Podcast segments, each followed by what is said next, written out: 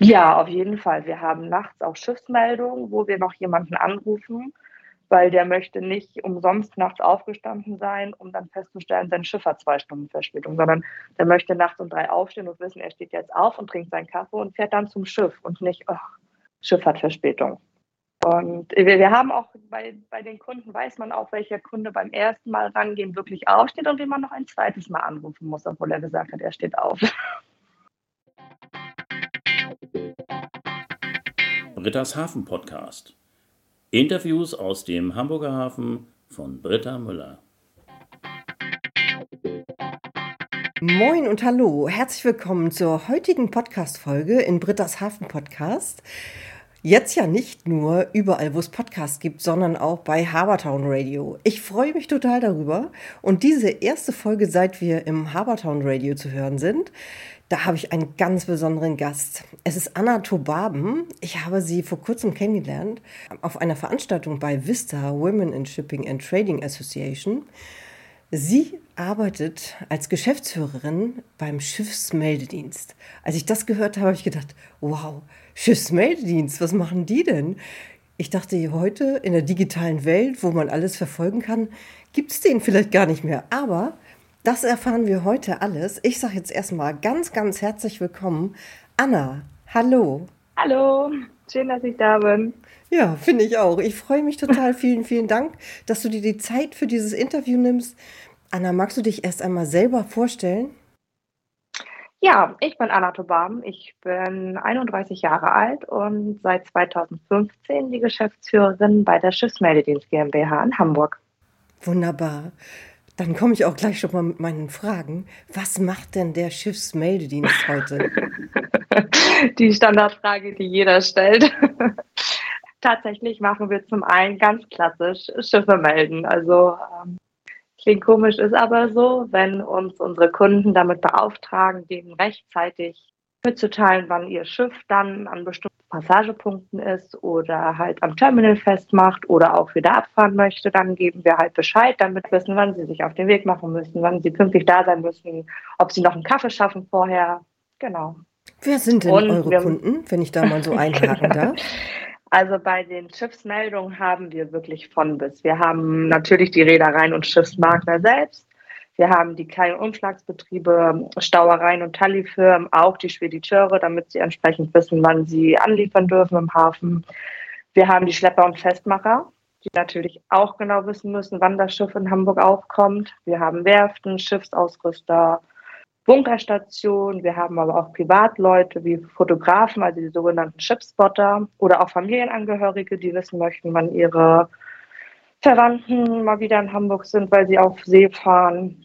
Und wir haben aber auch Behörden wie die Wasserschutzpolizei oder den Grenzschutz, Verkehrsleit- und Revierzentralen oder das Havariekommando und generell die Gewässeraufsicht. Und natürlich auch die Hafen- und Elblotsen, die wissen müssen, wann ihre Schiffe kommen. Ich dachte, die gucken alle online. Machen die gar nicht. Auch. Ja, doch, doch, das machen sie auch. Für den kurzfristigen, also für die kurzfristige Planung. Aber sowas in den nächsten Tagen und Stunden passiert, da sind wir dann doch noch gute Ansprechpartner für. Ach so.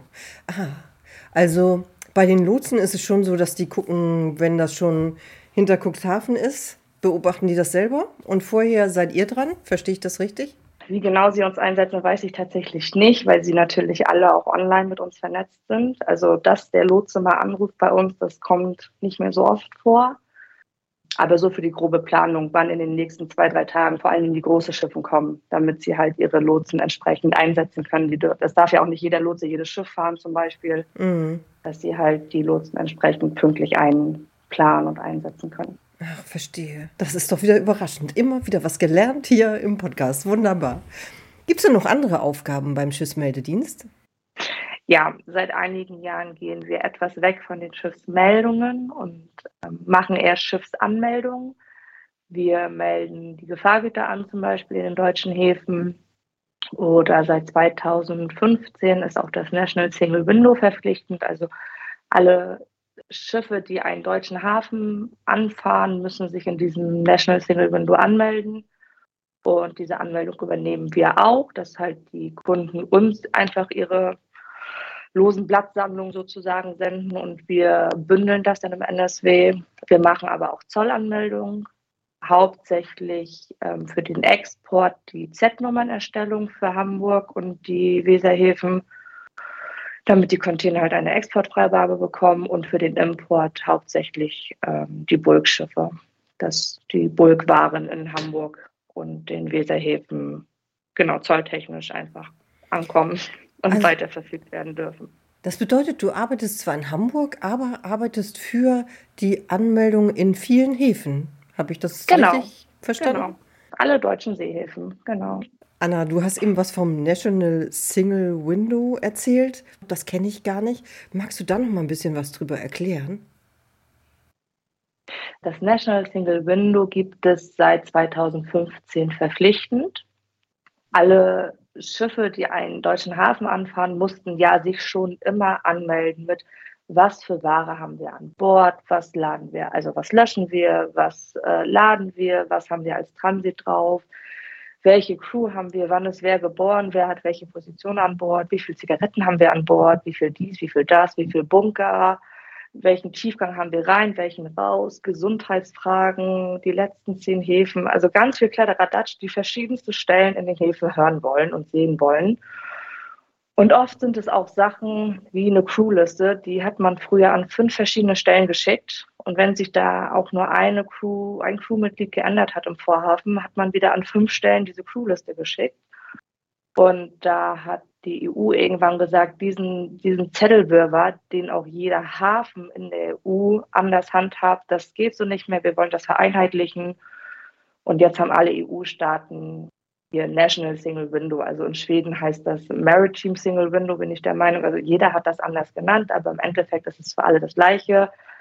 Es gibt bestimmte Vorgaben, die müssen in den Häfen gemeldet werden. Punkt. Und da gibt es dann ein, ein Programm für oder ein eine Schnittstelle, aus der sich dann alle Behörden und, und beteiligten Institutionen bedienen können. Also man muss nicht mehr fünfmal die gleiche Crewliste versenden und überlegen, ob ich auch wirklich jeden informiert habe, dass sich da ein Mannequin geändert hat. Spannend. National Single Window. Also heute Abend ist genau. wirklich ein Abend, wo ich richtig viel dazu lerne. Wunderbar. Anna, gibt es denn noch andere Aufgaben? Die ich jetzt noch nicht erzählt habe. Denn als wir uns kennengelernt haben, habe ich gehört, du hast dich sogar während deines Studiums mit den Aufgaben vom Schiffsmeldedienst beschäftigt. Ist das richtig? Genau, ich habe während meiner Studienzeit, ich habe äh, ganz klassisch Betriebswirtschaftslehre studiert ähm, und habe in meinen Semesterferien, also ich habe in Wismar studiert und mein heutiger Mann hat damals schon in Hamburg gewohnt. Und nun habe ich natürlich geguckt, was kann ich in Semesterferien machen und bin irgendwie bei einem Schiffsabfallentsorger gelandet, die äh, Disponenten brauchten für Urlaubsvertretung immer mal wieder. Und das hat ganz gut geklappt und dann durfte ich auch neben den Semesterferien immer wieder da Vertretung machen im Schiffsabfallbereich. Und diese Schiffsabfall Entsorgungsfirma, die war in einem Unternehmensverbund mit Festmachern, Schiffsabfallentsorgung und dem Schiffsmeldedienst. Also alle drei Firmen saßen auch in einem riesen Büro und so habe ich den Schiffsmeldedienst einfach überhaupt kennengelernt. Und habe mir immer die ganze Zeit gedacht, Mensch, die Jungs, was die da machen, weil es waren bis auf eine Mitarbeitende, waren es nur Männer. Und ich fand das so interessant, was die machen und so toll. Und ich habe einfach gemerkt, dass das so stiefmütterlich behandelt wird und man so viel mehr daraus machen könnte. Und als es dann um meine Bachelor-Thesis ging, dachte ich mir, ich schreibe einfach darüber, wie man dieses Dienstleistungsangebot einfach ausbauen könnte. Ja, klasse. Das und ist ja mal eine wirklich interessante Geschichte. ja. Genau, und dann äh, habe ich da viele Wochen investiert und habe auch Nachtschichten bei denen mitgemacht, um wirklich alles kennenzulernen. Wie das dann so ist, haben meine Eltern Korrektur gelesen, weil man muss ja wissen, was das Kind da verbockt im Studium. Und die waren mehr als begeistert von mir und wussten gar nicht, dass in mir solche Talente stecken. Und durch Zufall haben wir dann auch erfahren, dass tatsächlich der Inhaber des Schiffsmeldedienstes damals auf der Suche war, diesen Schiffsmeldedienst zu verkaufen und halt einen Käufer gesucht hat. Und dann dachten wir uns, es gibt einen jungen Menschen mit Ideen. Wir übernehmen das als Familie. Nein, das wusste ich ja gar nicht. Ach, das ist ja spannend. genau, dann hat meine Mutter 2015 äh, die Gesellschaft gekauft. Oder wir haben das ja Anfang 2015 in die Wege oder im Sommer, als ich meine These fertig habe, in die Wege geleitet. Und wir wussten nicht so recht, wie lange sowas dauert und ob es dann auch gleich so losgeht oder wie wir weiterverfahren und ob ich überhaupt gleich voll mit einsteige oder nicht erstmal noch so ein bisschen mitlauf, weil es gab ja genug Personal und eine Geschäftsführung und, und, und. Und deswegen habe ich mich dazu entschieden, erstmal noch meinen Master hinten dran zu hängen in Wismar, weil ich brauchte in Wismar nur drei Semester für den Master. Da dachte ich mir, es wäre ja echt traurig, andere machen das irgendwie in vier oder fünf und ich könnte es in drei Semestern machen, dann mache ich das auch. Leider ging der GmbH-Kauf ein bisschen schneller und die Geschäftsführung wurde schnell gewechselt, sodass ich praktisch Masterstudium und Geschäftsführungsposten zeitgleich im August 2015 gestartet habe. Wow, na das war eine Herausforderung, glaube ich, oder? Tatsächlich ging es ganz gut. Ich habe mit den Professoren gesprochen und denen das geschildert und ich konnte meine Stunden in der Uni sehr gut selbst legen und habe das dann auch zwei Tage die Woche reduziert. Und ich brauchte ja auch nur zwei Semester vor Ort sein. Und das dritte ist ja auch wieder nur für die Thesis gewesen. Und die habe ich dann natürlich auch wieder im Unternehmen geschrieben. Klasse. Genau, also auch wieder eine Thesis über den Schiffsmeldedienst. Das ist ja wirklich mal eine super spannende Geschichte. Wie viele Mitarbeitende hat denn der Schiffsmeldedienst? Äh, mittlerweile sind wir nur noch sechs. Wir waren damals 2015, glaube ich, zehn oder elf Leute. Es hat sich leider herausgestellt und ähm, ich habe gerade wieder meine Thesis gelesen, um, um, um ein Gespräch, ein paar Infos zu haben. Und ich habe damals ein Buch gehabt von Herrn Altstedt. Der hat äh, 2005 oder so mal ein ganz tolles Buch geschrieben über den Schiffsmeldedienst. Und der hat darin auch schon geschrieben, dass der Leitgedanke bzw. das Leitwesen des Schiffsmeldedienstes einfach ist, dass die Kosten-Nutzen-Frage bei den Kunden nicht so richtig klar ist. Also ein Schaden oder, oder Standgelder oder Gebühren, die man durch uns sparen kann, sieht man ja nicht, wenn man bei uns einfach nur ein Abo bezahlt, wo wir regelmäßig über Schiffsankünfte informieren. Genau, und Kosten, die man nicht sieht, die ignoriert man ja gerne, während man eine monatliche Rechnung von uns natürlich gut auf dem Schirm hat. Und deswegen mussten wir uns leider dazu entscheiden, Leute, die in Rente gegangen sind, nicht mit neuem Personal aufzustocken. Also wir, wir waren in der glücklichen Lage, niemanden kündigen zu müssen. Wir haben damals alle übernommen, 2015, und haben die dann nach und nach in die Rente verabschieden dürfen. Und meine Thesis im Master war halt sehr informationstechnisch und wir konnten viele, viele Sachen, die vorher händisch gelaufen sind, gerade im Schiffsmeldewesen natürlich dank EDV automatisieren, so ein bisschen Personal einsparen, weswegen wir nur noch sechs Leute sind. Und arbeitet ihr dann im Schichtdienst? Nee, eben nicht mehr. Wir haben, wir haben vorher im Schichtdienst gearbeitet, wirklich 24 Stunden, 365 Tage im Jahr. Und mit dem Weggang der ersten Rentner haben wir das auf zwei Schichten reduziert und mittlerweile sind wir nur noch von 9 bis 17 Uhr im Büro. Wir wissen ja aber, was bis nächsten Tag 9 Uhr passiert. Also wenn abends, nachts äh, was kommt, dann wird das bei uns entsprechend getimt unter den sechs Leuten, weil ja auch bei sechs Leuten immer einer im Freiturn ist oder so. Genau. Und wenn dann halt jemand nachts was macht, dann kriegt er dafür einen anderen Tag frei. Okay, also das bedeutet schon, dass auch mal nachts was anfällt, was zu tun ist. Ja, auf jeden Fall. Wir haben nachts auch Schiffsmeldungen, wo wir noch jemanden anrufen, weil der möchte nicht umsonst nachts aufgestanden sein, um dann festzustellen, sein Schiff hat zwei Stunden Verspätung, sondern der möchte nachts um drei aufstehen und wissen, er steht jetzt auf und trinkt seinen Kaffee und fährt dann zum Schiff und nicht, oh, Schiff hat Verspätung. Und wir, wir haben auch bei, bei den Kunden, weiß man auch, welcher Kunde beim ersten Mal rangehen wirklich aufsteht und wie man noch ein zweites Mal anrufen muss, obwohl er gesagt hat, er steht auf. Nein, das ist ja süß. also da gibt es schon langjährige Geschäftsbeziehungen. Ja, genau, mhm. genau. Bildet ihr denn auch aus oder sucht ihr auch noch neue Mitarbeiterinnen oder Mitarbeiter? Ja, also Mitarbeiter immer gerne einfach mal bei uns anrufen, die E-Mail schreiben. Wir finden gerne was, auch gerne in Teilzeit. Wir sind da echt sehr flexibel und ausbilden. Wir haben dieses Jahr, nee, letztes Jahr, also 22, das erste Mal uns einen Lehrling zugelegt, sage ich mal. Ähm, weil wir uns nicht festlegen wollten, haben wir den klassischen Kaufmann für Büromanagement genommen oder Kauffrau für Büromanagement macht unsere Eva. Wir sorgen aber dafür, dass sie in den Bereichen Gefahrgut und Zoll entsprechende Schulung bekommt, damit sie nach ihrer Ausbildungszeit wirklich da einen, einen, festen Stand hat und Zoll- und Gefahrguttechnisch wirklich up-to-date ist und eine echt gute Fachkraft wird. Wo ist denn das Büro vom Schiffsmeldedienst? In welchem Stadtteil? Das ist in aller Mühe.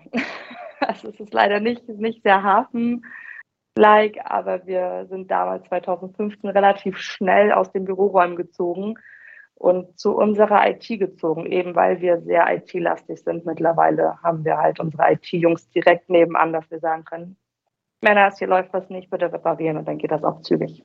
Ist vielleicht auch zu bedenken, wenn man sich dann für eine Bewerbung für ja. beim Schiffsmeldedienst entscheidet. Genau. Super. Anna, das ist, ich wusste, das wird ein ganz spannendes Interview hier. Und ich glaube, ich bin nicht die Einzige, die so überrascht ist über dieses ganze Thema. Das finde ich wirklich spannend. Heute ist ja das Hafengeburtstagswochenende und zwar das 834. Also 834 Jahre Geschichte. Da ist natürlich die Geschichte des Schiffsmeldedienstes auch total interessant und spannend. Anna, Kannst du darüber etwas erzählen? Ja, unsere langjährige Geschichte. Also tatsächlich gibt das Schiffsmeldewesen als solches bereits seit irgendwie 1680, damals noch mit Reitern, die an der Elbe hoch und runter geritten sind. Ähm, damals haben die Schiffe ja noch teilweise bis zu zwei Wochen gebraucht, um die Elbe runterzufahren, weil eben der Wind war schlecht, viele Verhältnisse waren schlecht, wie auch immer. Und dann gab es richtig Reiter, die die Elbe runtergeritten sind, um in Stade oder Hamburg Bescheid zu geben, welches Schiff denn da jetzt reinkommt. Und seit 1931 gibt es die Schiffsmelddienst GmbH in ihrer heutigen Form. Also in, was haben wir jetzt, 23, in acht Jahren haben wir 100-jähriges Bestehen. Und also ich muss sagen, ich bin da echt stolz drauf, weil es ist schon eine Ehre, so ein, eine traditionsreiche Firma ein Stück begleiten zu dürfen. Also ich hoffe natürlich, dass der Schiffsmelddienst noch 500 wird. das ho Aber, hoffe ich auch. Und auch 92 Jahre Geschichte ja, ist ja auch schon toll. Herzlichen Glückwunsch dazu. Ist wahnsinnig, ja. ja Danke. Das ist ja wirklich spannend. Ja. Und nach 1931 hat es sich dann ja irgendwie immer so weiterentwickelt. Gibt es denn in der Geschichte von 1930 bis heute auch noch so Meilensteine? Was heißt Meilensteine? Also 1931 ist es ja auch nur entstanden, weil Fred Rose, der hat 1925 bereits seinen eigenen Schiffsmeldedienst gemacht. Also vorher war das alles eine staatliche Hand. Und 1925 kam Fred Rose und vorher war das immer so, Schiffsmeldungen waren immer nur für die Handelsleute oder für den Senat und immer nur Informationen über das Schiff. Und Fred Rose dachte sich irgendwann, hm, Informationen von und zu einem Schiff sind doch viel sinnvoller und hat das zu seinem Geschäftsfeld gemacht. Und äh, die Schiffsmeldungen unterlagen damals der Postabteilung oder der, der Postverwaltung des Staates sozusagen. Und die haben auch damals schon mitgekriegt, dass dieses Nutzen-Kosten-Verhältnis so, so nicht ganz aufgeht und sie wollten diesen SMD gerne loswerden. Und irgendwann hat Fred Rose gesagt, gut, ich mache das jetzt seit sechs Jahren, ich mache das für die Schiffe, ich kriege das auch über Schiffe hin und hat dann auch wirklich die staatlichen Aufgaben dazu übernommen 1931. Also es war ein privates Unternehmen mit staatlichen Aufgaben. Denn zu Zeiten oder zum Ende des Zweiten Weltkriegs wurde der SMD von den Engländern beschlagnahmt. Die haben aber auch nach drei Tagen bereits gemerkt, oh, das ist ganz schön gut, was die hier machen. Wir nutzen das für die Marine. Ach. Äh, und haben das dann halt für ihre eigenen Zwecke benutzt, drei Jahre lang. Mhm. Genau. Bis es irgendwie Ende der 40er wieder wieder an Fred Rose als Gesellschafter dann, glaube ich, sogar damals wieder zurück übergeben wurde. Ähm, vor der Privatisierung durch äh, den Verkauf des Schiffsmeldedienstes an Fred Rose gab es ein Aufseher bzw. Schiffsmelder im, im, staatlichen Unternehmen, den Herrn Friedrich Clemens Gerke.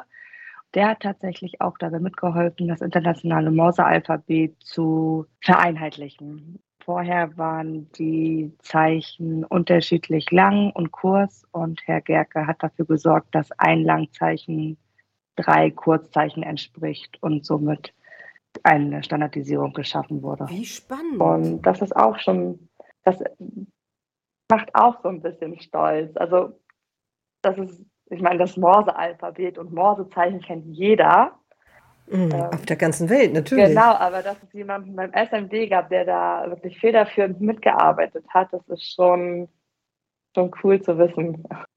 Ich bin sowas von überrascht, was für eine coole Geschichte das ist. Das ist wirklich, ich bin total begeistert. Kann man deine Bachelor- oder Master-Thesis-Arbeit eigentlich irgendwo lesen? Wird sowas veröffentlicht? Eigentlich wird es veröffentlicht. Ich habe aber auch beide einen Sperrvermerk setzen lassen, weil ich natürlich ganz viele Firmeninterne eingesetzt habe. Und gerade bei der Master-Thesis, da habe ich ja über die Verbesserung von Schiffsankünften mittels künstlicher Intelligenz geschrieben.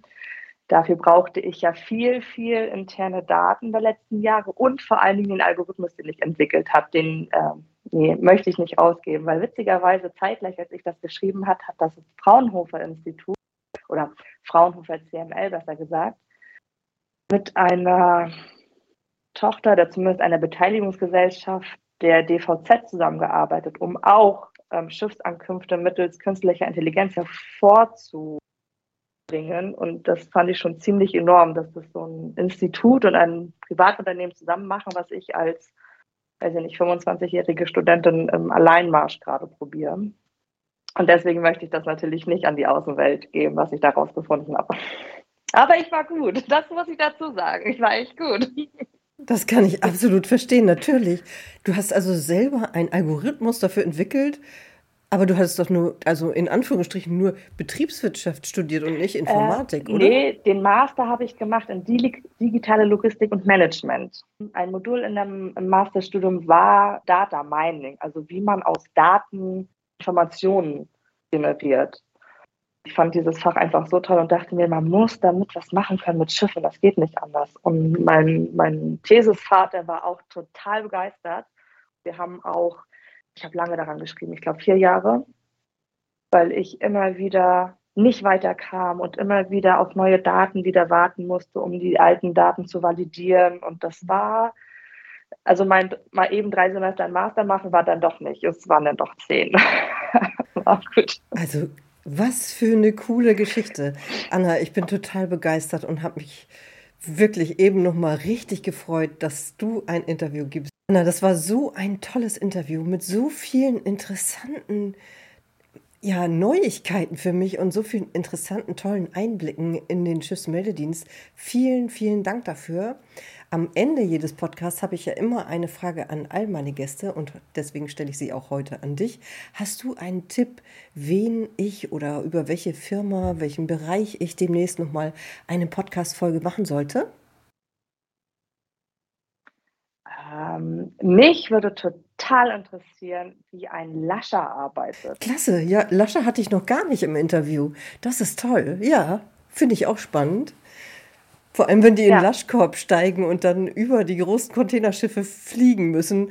Das würde mich auch nochmal interessieren, wie ja, das ist. Ja, also ich kann mir das überhaupt nee. nicht vorstellen. Ja, ich, ich, glaube, das ist wie Achterbahnfahren, nur dass man es irgendwie jeden Tag machen muss. Also Wind ja, und Wetter. Das muss wirklich total aufregend sein. Ich bin gespannt, ob ich da mal jemanden finde, der äh, mir ein Interview gibt. Das ist ja auch einer der wenigen Berufe, wo ich noch nie eine Frau gesehen habe. Abgesehen davon, dass es natürlich auch körperlich extrem anstrengend ist, Lascher zu sein. Ich würde sehr, sehr gern mit einem Lascher ein Interview machen. Falls jetzt einer zuhört, bitte, bitte melden. Dankeschön. Anna, das war so ein toller Einblick in den Schiffsmeldedienst und vor allem auch in die persönliche Geschichte und dein Studium, diese ganze Geschichte mit dem Schiffsmeldedienst, sowas von spannend. Vielen, vielen Dank, dass du uns diesen Einblick heute gegeben hast. Sehr gerne. Dann wünsche ich dir jetzt einen super schönen Tag und freue mich, wenn ich dich irgendwann mal wiedersehe. Bis Danny. Tschüss. Tschüss. Das war das Interview mit Anna Tobaben vom der Schiffsmeldedienst GmbH in Hamburg. Weiter geht's schon morgen mit dem nächsten Interview zum Stichwort Hafengeburtstag. Zu Gast ist Henning Rademacher vom Speicherstadtmuseum in Hamburg. Ich freue mich, wenn ihr wieder dabei seid. Bis morgen. Tschüss.